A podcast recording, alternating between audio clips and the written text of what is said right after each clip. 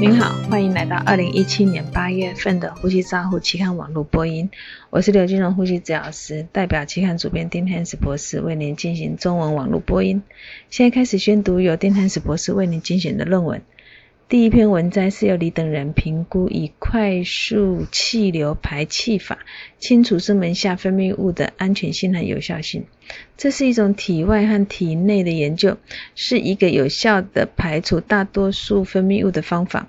结果发现，快速气流排气法清除声门下分泌物是一种有安全又有效的仰卧位和。高尖峰流量提高了清除的效率。Lab 跟 Craner 他们建议是快速气流排气法可能可以提供临床医师在其他方法都没有办法清除声门下分泌物的另外一种选择。而这种方法来清除声门下的分泌物，要确定它的有效性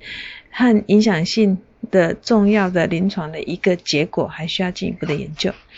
第二篇文摘是由卡雷特等人以低血氧的严重程度等因素评估 ARDS 病人对雾化前列腺素环的反应，结果显示雾化前列腺素环组的 PaO2 比上 FiO2 的平均值是三十三 mmHg，有反应者比例为六十二 percent，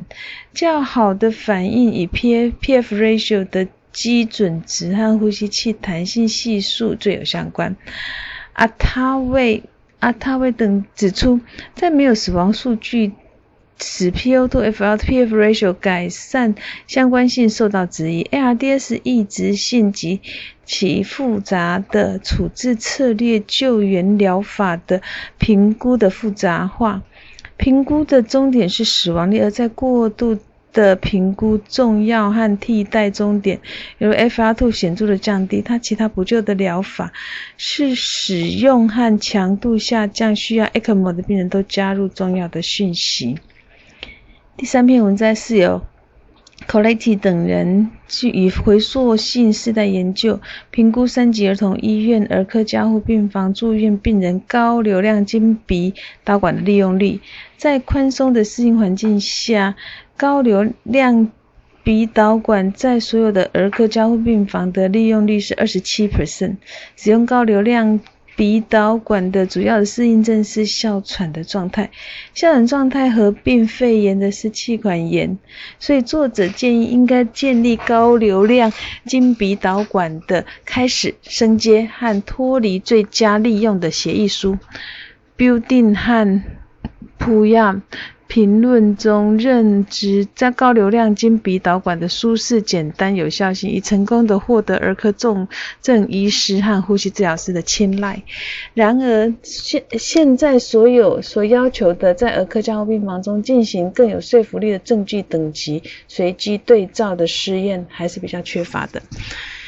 第四篇文摘是由 Crazy 等人评估一项减少新生儿加护病房中非计划性拔管的品质改善计划，制定指指标指南来防止非计划性拔管以及品质追踪非计划性拔管，最后提供卫教和实际临床操作改变的重要信息。通过团队合作、当者制度和沟通，大大的改善了非计划性拔管率。第五篇文章是由 Vitality 等人针对呼吸窘迫住进儿科加护病房的儿童，比较两种非侵袭性呼吸的支持方法，用头盔的 CPAP 和高流量的经鼻导管的疗效和成效的比较，结果发现 CPAP 和高流量鼻导管都可以改善，都可以有效的改善轻到中度的呼。呃，呼吸窘迫儿童的临床症状，而 CPAP 在临床上反应比经鼻高流量导管有更好的成效。第六篇文摘是由雷曼等人测试以电话健康卫教介入措施来减少 COPD 病人再入院的先期性的研究，就发现通过电话来提供有动机面谈卫教计划，对于 COPD 病人都是可行的，受试者和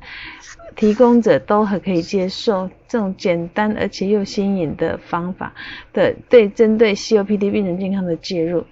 那这项先起呃这些前瞻性的研究对于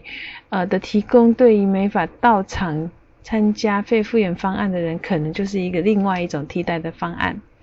第七篇文章是由 Souza 等人以这种 Grititree 跟的 ADL 的评估 COPD 病人的功能性能力的研究，它的目的在比较轻注重。重 COPD 病人的代谢、通气和心脏需求，以及他进行的 Grititree 的 ADL 测试所需要花费的时间。结果显示，随着流速阻塞程度的恶化，COPD 病人通气储备容积就会显著的下降。那下降进行这种 Grititree ADL 的测试。那代谢和心脏储备可以区分更严重的病人，这或许是这些参参数比 Grititree ADL 测试有更好区分它的功能性的结果。第八篇文章是由 Montes、迪奥卡等人的研呃研究，他去研究拉丁美洲诊所中生物质和烟害对 COPD 风险的影响，结果发现，所有 COPD 受试者。比没有 COPD 受试者有较高的生物质和抽烟诶和烟害的风险。那烟害和生物质，它可能是 COPD 病人的危险因子，但是它们几乎没有加成的作用。第九篇文章是由 Tambasco 等人研究支气管扩张，每天使用拍弹达 Flutter 对于支呼吸道分泌物发炎、微生物学和运输的改善，结果发现每天使用拍弹达三十分钟，持续四个礼拜，它是可以改变体质，并且通过咳嗽改善免疫的输送。它还对于它也对于这个减少气道呃支气管扩张受试者分泌物炎症细胞数量是可以减少的。第十篇文章是由李等人研究支气管扩张研究程严重的程度和 FACED 评分表相关性的实验室参数，结果发现多个实验室参数实证非囊性纤维化支气管扩张确实是可能产生的后预后因子。那其中是以白蛋白血脂血脂显示最后。最强的相关性，并且被确定为支气管扩张严重程度指数和 FACED 评分相关的独立参数。第十一篇文摘是由 Smallwood 等人评估外源性肺活肺表面活性物质的活性受到直接氧气铺路的不利影响，它可能是可能的机制。的体外实验性的研究，那肺表面活性物质受到短期暴露在氧气这种不利的情况下，具体来说，表面张力素的研究，表面活性物质膜短期暴露在高浓度氧气，就会加速表面活性剂物质的脆性，例如像表面积的变化，而研究建议肺适应性。的降低和相关不良的反应，可能在短时间之内就会开始生效。如果这发现这些体内在体内证实外源性表面活性剂在递送过程中减少 FR2，是可能是具有临床意义的。第二十二篇文章是由哦。欧兹树等人研究血清中尿酸值预测，作为预测三十天内肺栓塞相关死亡率方面的啊应用的价值，就发现血清中尿酸值是肺栓塞中短期死亡率的独立预测因子。本研究建议，血清中的尿酸值可以当作预测肺栓塞病人结的结果的一种生物指标。